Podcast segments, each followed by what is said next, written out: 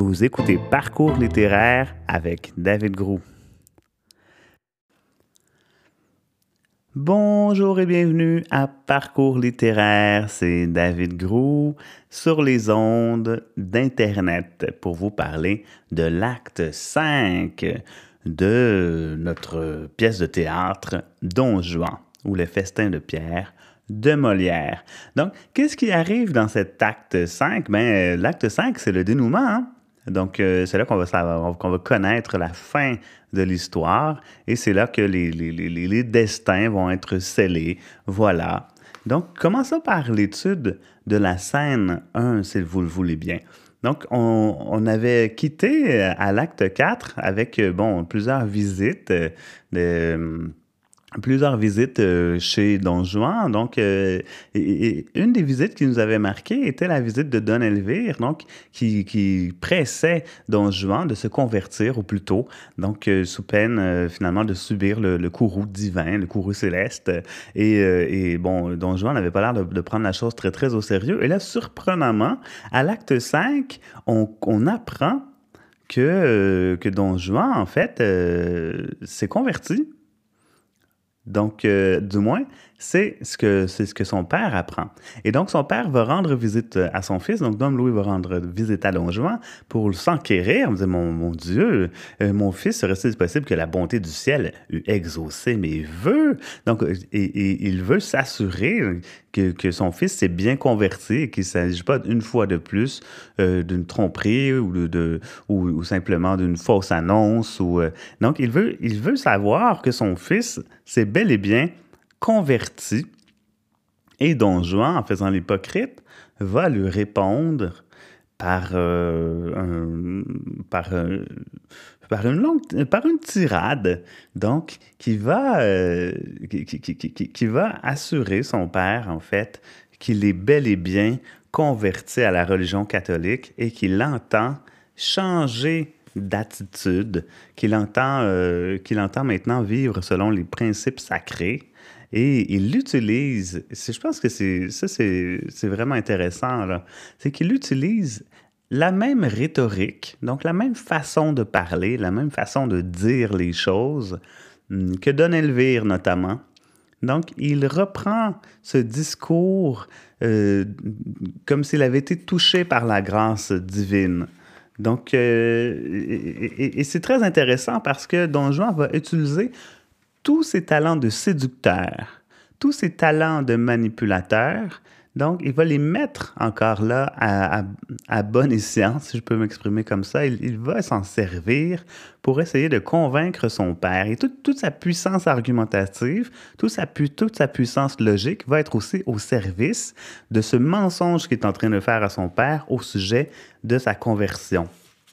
Donc, son discours va s'articuler, disons, en quatre grandes, euh, pardon, mon Dieu, en quatre grandes euh, étapes. Donc, il va, première étape, il va retracer brièvement au passé récent, donc le processus de sa, de, sa conversion, comment il a été euh, frappé par, par, par cette nouveauté, donc par ce changement, ce fort changement. Ensuite de ça, il va employer le présent pour décrire le résultat de cette transformation intérieure-là. Donc, il va développer assez longtemps et aussi complaisamment ses résolutions. Donc, il va dire que, qu'il a réalisé euh, désormais le long, le long aveuglement où il a été. Euh, il ressent une, horreur pour les désordres criminels de la vie qu'il a menée, etc. Et, il fait aussi valoir un argument quand même de poids. Il dit qu'il a trop abusé de la bonté du ciel. Donc, et, a été amené à se convertir en prenant conscience de l'imminence du châtiment. Donc, ça, en quelque part, c'est aussi, euh, aussi des munitions que Don Elvire lui ont données et là, il, les reprend. Donc, euh, il les reprend euh, pour lui. Voilà. Ensuite de ça, en troisième, dans une troisième phase, il va donner à son père les assurances que celui-ci lui demande pour le croire. Hein. Donc, il parle au futur en manifestant son intérêt de réparer le scandale de ses actions passées pour obtenir le pardon du ciel pour ses péchés. Hein. Il va montrer euh, qu'il qu entend faire éclater aux yeux du monde un soudain changement de vie. Et ça, c'est intéressant parce que et, bon, il dit qu'il va rendre public sa conversion, etc. Mais en, en, disant éclater aux yeux du monde, il reprend textuellement les mots qui ont été utilisés par son père à l'acte précédent. Donc, il reprend il reprend la, la, la, rhétorique, il reprend les arguments, il reprend euh, le discours de son père pour le tourner, et le discours de Don Elvire aussi. Donc, toute la rhétorique des votes, la rhétorique des dévots, hein, en fait, c'est ça.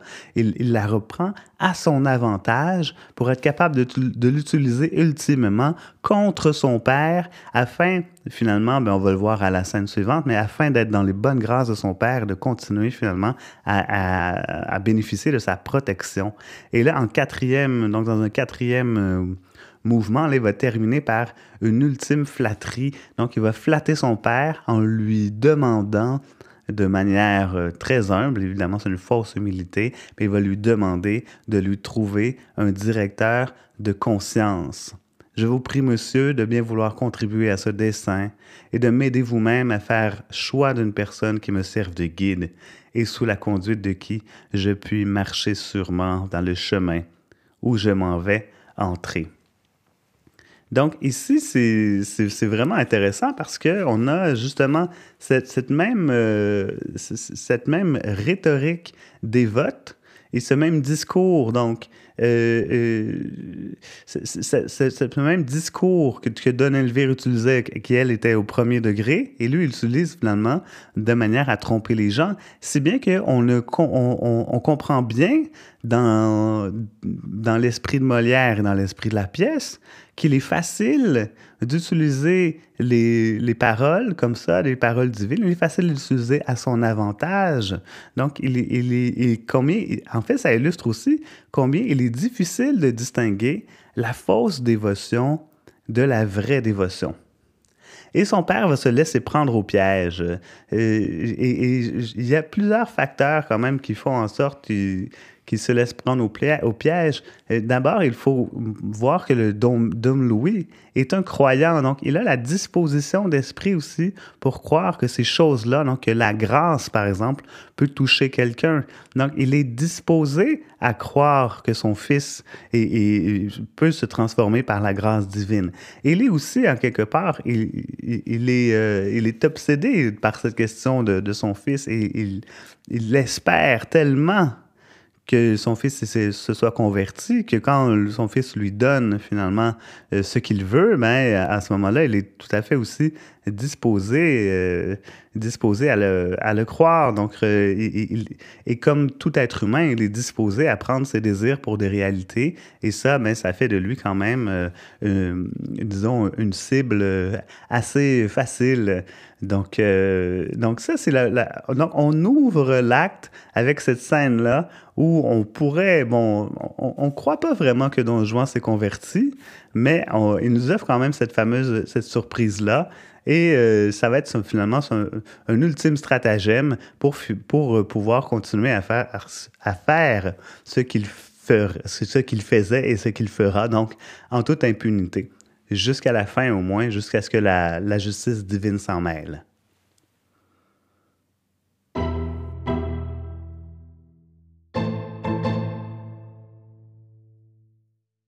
Un des personnages qui va, par contre, euh, qui va se laisser prendre par la rhétorique euh, donc des votes de Don Juan, il y a l'homme Louis, bien sûr, mais il y a aussi Sganarelle. Hein. Donc, à la scène 2, on réalise que Sganarelle a pris, euh, a pris comme pour de l'argent comptant, finalement, les paroles de Don Juan et qu'il croit à sa conversion. Et, là, il est, il tout content de ça. Il, dit, bon, que j'ai de joie de vous voir converti, etc. Et Don Juan le ramène vraiment à, la réalité assez rapidement. Et c'est là qu'il va se livrer à une, vraiment à une éloge de l'hypocrisie. Donc, il, va expliquer de manière tout à fait rationnelle de, de, de, manière tout à fait logique pourquoi il est, euh, il, est satisfaisant et, pour, et pourquoi, en fait, il est avantageux de devenir un hypocrite dans la société euh, de l'époque, donc dans la société de Louis XIV, hein, parce que Molière rit de ses contemporains en ce moment-là. Donc, il va, il va vanter les, les, les avantages que les hypocrites peuvent avoir. Donc, il, il souligne à quel point les hypocrites entre eux même euh, sont solidaires. Donc, il, il n'a qu'à se montrer, euh, à se montrer euh, vertueux et à, à, se montrer très croyant pour que non seulement les, hypocrites ne le dénoncent pas parce que les hypocrites font la même chose, mais qu'en plus, les autres croyants, donc si jamais il devait lui arriver quelque chose, les autres croyants, ceux qui croient vraiment, ceux qui sont vraiment touchés par la grâce divine, donc viendront à sa rescousse, viendront à son secours. Et, donc, l'hypocrite se retrouve dans une position extrêmement avantageuse parce qu'il peut se servir finalement du paravent de la religion pour, euh, pour finalement cacher son libertinage et, euh, et, et, cacher, euh, bon, non seulement sa liberté de mœurs et aussi sa liberté d'idées, donc cacher ses vraies idées. Et en cela, euh, donc, Don Juan présente le monde, le, monde de la dévotion, donc euh, l'institution religieuse et, et, et tout ce, fameux monde euh, religieux, donc, il le présente comme un endroit où naturellement les gens qui veulent, euh, qui veulent avoir euh, la paix, donc qui veulent avoir la liberté de faire ce qu'ils veulent. Donc, euh, il y a un endroit où naturellement ces gens-là vont aller pour se couvrir du manteau de la religion, pour utiliser la métaphore. Donc, euh, c'est un discours, évidemment, pour l'époque, est extrêmement choquant. C'est une charge directe. Donc, quand on fait référence à l'époque de Molière, c'est une charge directe euh, envers la Compagnie du Saint-Sacrement, envers les faux dévots. Et c'est une allusion aussi euh, directe à l'affaire Tartuffe, donc à cette fameuse pièce où on présentait un faux dévot. La pièce qui avait même, qui avait été étouffée donc euh, sous couvert de moralité, mais qui, présentait quand même un fait qui, était indéniable, c'est-à-dire que les gens qui cachent quand même leur, leur vice euh, sous, euh, un voile de vertu. Donc, il renchérit sur l'affaire Tartuffe, il se sert de cette affaire Tartuffe, donc pour mousser encore là euh, l'argumentaire de son don Juan, et il cherche à aller plus loin. Donc, on a un personnage qui est ouvertement hypocrite et qui fait l'éloge finalement de cette hypocrisie. Et par le fait même aussi, il va, euh, il, va euh, régler ses comptes avec certains personnages de l'époque, euh, dont le prince de Conti. Quand on parle de, de quand on parle de ce stratagème, combien crois-tu que j'en connaisse qui, par ce stratagème, ont rhabillé adroitement les désordres de leur jeunesse, qui se sont fait un bouclier du manteau de la religion et sous cet habit respecté ont la permission d'être les plus méchants hommes du monde. Donc ici, on peut très bien reconnaître, et le public de l'époque reconnaît le prince de Conti, qui était un libertin dans sa jeunesse, donc, et qui était aussi un, protecteur et un ami de Molière, et qui est devenu un, des plus grands pourfendeurs du théâtre. Donc, il s'est mis, euh, qui s'est euh, converti et qui a finalement, il s'est mis à se battre contre le théâtre et se battre contre Molière, devenu un ennemi de Molière. Donc, Molière, dans ce, cette tirade euh, et dans cet éloge de l'hypocrisie, il va finalement aussi régler ses comptes avec le prince de Conti. C'est donc dans cet éloge de l'hypocrisie une sorte de cours de morale inversée, donc une cours, un, cours de morale, si on veut, immorale ou amorale que Don Juan va donner à Sganarelle, une sorte de traité à savoir comment un hédoniste et quelqu'un qui s'adonne au plaisir peut échapper finalement à la tyrannie de la société. Parce que rappelons-nous quand même que Don Juan, c'est ça son objectif. Son objectif, c'est le plaisir.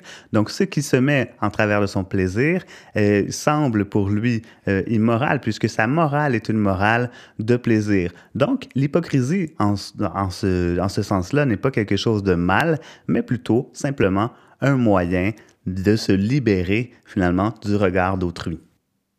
Et Sganarelle euh, va répondre euh, à son maître. Donc, vous, vous, avez compris le principe. Hein? Donc, il y a toujours ce débat entre Sganarelle euh, et, Don Juan. Donc, ça fait partie intégrante de la pièce de théâtre. Et à chaque fois, Sganarelle essaie de répondre quelque chose à son maître. À chaque fois, il n'y arrive pas. Et, remarquez comment c'est de pire en pire. C'est vraiment de pire en pire. Plus ça va, plus Sganarelle a de la difficulté, finalement, à débattre avec, euh, avec euh, Don Juan, plus il a de la difficulté à défendre la religion, défendre, le, si on veut, la, morale établie, et, et, plus il fait un fou de lui, un pitre.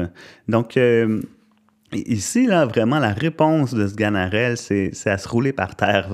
C'est un discours sans, sans queue ni tête, qui est articulé seulement euh, avec une, longue énumération, hein, qui est articulé seulement par des sortes d'associations d'idées, mais qui n'ont aucune logique. Et, et, et, va dire ça comme ça, regardez. Au ciel, qu'entends-je ici? Il ne vous manquait plus que d'être hypocrite pour vous achever de tout point, et voilà le comble des abominations. Bon, jusqu'ici, ça va, là. Monsieur, cette dernière-ci m'emporte, et je ne puis m'empêcher de parler. Faites-moi tout ce qu'il vous plaira, battez-moi, sommez-moi de coups, tuez-moi si vous voulez, il faut que je décharge mon cœur. Bon, ici, c'est quand même une, accumulation intéressante. On voit que, qu'il, est très, euh, qu'il, est très concerné par le sujet. Donc, euh, et, et, là, on continue, on continue. Bon, Sachez, monsieur, et là, c'est là que commence euh, la réponse euh, de Sganarelle à ce discours. Sachez, monsieur, que tant va la cruche à l'eau qu'enfin elle se brise. Et comme dit fort bien cet auteur que je ne connais pas, L'homme est en ce monde ainsi que l'oiseau sur la branche. La branche est attachée à l'arbre, qui s'attache à l'arbre suit de bons préceptes. Les bons préceptes valent mieux que les belles paroles. Les belles paroles se trouvent à la cour. À la cour sont les courtisans, les courtisans suivent la mode. La mode vient de la fantaisie. La fantaisie est une faculté de l'âme. L'âme est ce qui nous donne la vie. La vie finit par la mort. La mort nous fait penser au ciel. Le ciel est au-dessus de la terre. La terre n'est point la mer. La mer est sujette aux orages. Les orages tourmentent les vaisseaux. Les vaisseaux ont besoin d'un bon pilote. Un bon pilote a de la prudence. La prudence n'est point dans les jeunes gens. Les jeunes gens doivent obéissance aux vieux. Les vieux aiment les richesses. Les richesses font les riches. Les riches ne sont pas pauvres. Les pauvres ont de la nécessité. La nécessité n'a point de loi. Qui n'a point de loi vit en terre, en bête brute. Et par conséquent, vous serez damnés à tous les diables. Donc, vous voyez cette espèce d'accumulation qui n'en finit plus, qui veut absolument rien dire, une sorte de ramassis de, de, de, sagesse populaire, mais dont on a peine quand même à trouver le sens. Et, euh, la seule chose, en fait, sur laquelle Sganarelle a vraiment, véritablement raison, c'est qu'il dit, bon, vous serez damnés à tous les diables. Et ça, euh, bien qu'il fasse un fou de lui, et, on va voir dans les, dans les, dans les scènes suivantes que c'est effectivement le cas.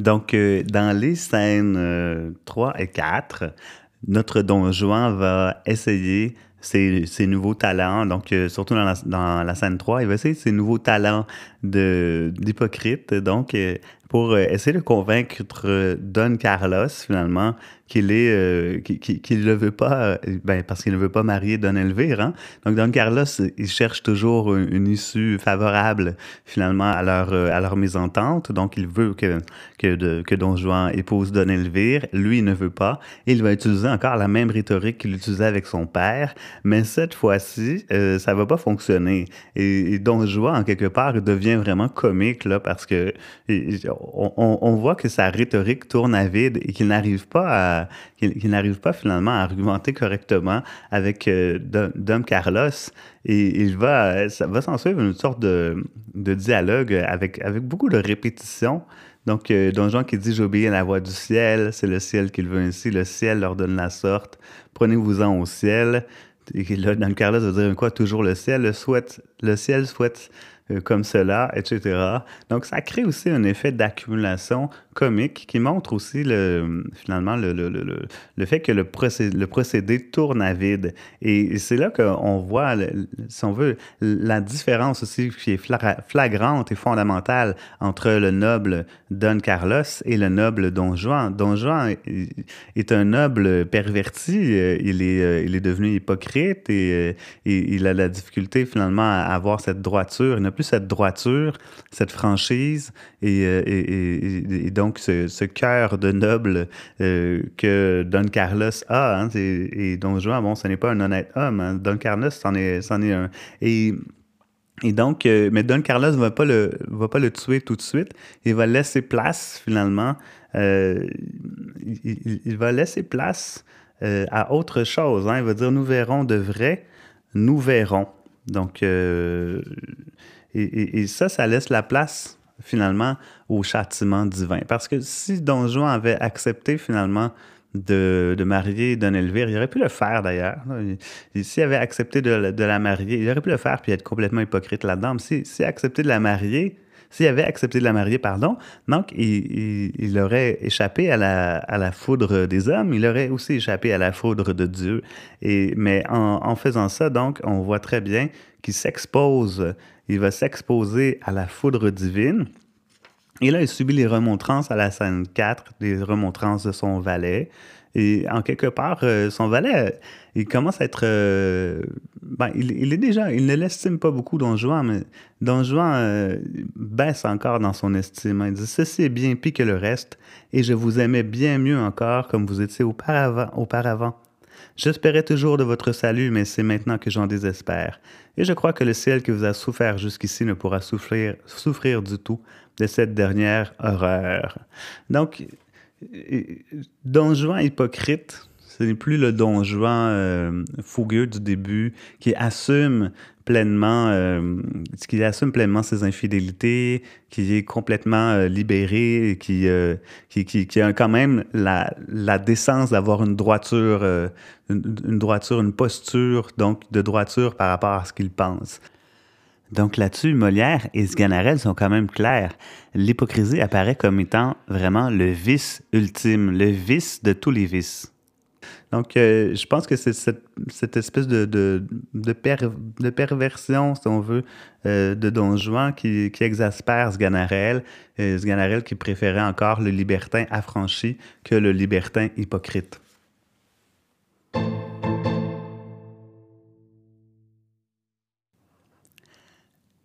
La scène 4 euh, s'était terminée sur euh, une parole de Don Juan qui dit Si le ciel me donne un avis, il faut qu'il parle un peu plus clairement s'il veut que je l'entende. Donc, euh, on voit à quel point Don Juan est un incroyant, il, est, euh, il est un impie, il, est, comme on le disait, hein, un peu un croyant à l'envers, c'est-à-dire qu'il est persuadé de l'inexistence euh, de Dieu. Du moins, c'est ce qu'on, c'est ce qu'on, c'est une lecture qu'on peut en faire. Et, et justement, là, il, il demande qu'un signe soit plus clair. Donc, dans la scène 5, on a un signe très, très clair qui va arriver un spectre, donc sous forme de, de, femme voilée qui va aussi changer de, changer de forme. Et, euh, et donc, le, le, spectre va dire Don Juan n'a plus qu'un moment pour pouvoir profiter de la miséricorde du ciel, et s'il ne se repent ici, sa perte est résolue. Et Don Juan essaie d'éprouver un peu, essaie de, tester ou de, donc de voir euh, qu'est-ce que c'est. Hein? Spectre, fantôme ou diable, je veux voir ce que c'est. On voit, on voit cette curiosité, en, en, cette curiosité chez Don Juan et encore une sorte de fatuité. Hein? Il dit qui ose tenir ses paroles, je crois connaître cette voix, etc. Donc il, est encore euh, assez, euh, assez méprisant et on voit qu'il ne tient pas compte encore des avertissements de Dieu et qui se présente ici sous forme de spectre, qui représente un peu le, temps qui passe et, le châtiment euh, fatal, finalement, ineffable de, de, de, de, Don Juan, donc de la, de la justice, euh, donc avec, avec le, la justice euh, divine. Donc, Don Juan va dire non, non, rien n'est capable de m'imprimer la terreur. Je veux éprouver avec mon épée si c'est un corps ou un esprit. On a encore l'idée de, de, on voit Don Juan presque comme un scientifique hein, qui essaie de faire une expérience pour voir ce que c'est, une espèce de curiosité et en même temps un, point de vue encore très, très matérialiste. Donc, puisqu'il ne voit pas encore la chose comme, euh, comme un avertissement divin. Et à la fin, et donc, donc euh, Sganarelle va dire Ah, monsieur, rendez-vous à tant de preuves ou jetez-vous vite dans le repentir. Don Juan dit Non, non, il ne serait pas dit, quoi qu'il arrive, que je sois capable de me repentir. Allons, suis-moi. Donc, qu'est-ce que ça veut dire, ça, cette dernière parole de Don Juan? Mais en quelque part, on pourrait le voir comme un ultime défi au ciel, donc euh, une, ultime, euh, une ultime révolte contre, contre le ciel, ou on pourrait, on pourrait voir aussi euh, simplement Don Juan comme étant quelqu'un qui est incapable finalement de justement de, de, croire ou de se repentir, donc qui voudrait bien, mais qui en, qui en serait dans sa nature, du moins, en serait incapable. Donc ça aussi, c'est très intéressant. Et là, à la scène 6, ben, on a, on a la fin.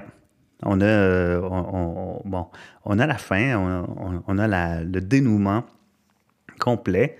Et, remarquez comment la scène 5, elle est un, peu inutile au sens où, euh, encore là, on retarde. Vous voyez, comme dans l'acte 4, on avait retardé le souper. Hein. On attendait le souper, on attendait le souper, on attendait le souper, les personnages arrivaient. Et là, on retarde encore le châtiment. Donc, on fait attendre le châtiment. On sait que le châtiment s'en vient. Euh, Sganarelle en a parlé à la scène 4. Euh, on en a parlé avant. On sait qu'il va, va être puni. De toute façon, les gens connaissent la pièce et savent qu'il va être, que Don Juan va être puni. Donc, c'est comme si cet intermède-là dans la scène 5 nous fait encore attendre et avec son côté spectaculaire va, ajouter une dimension aussi burlesque et comique euh, à la fin.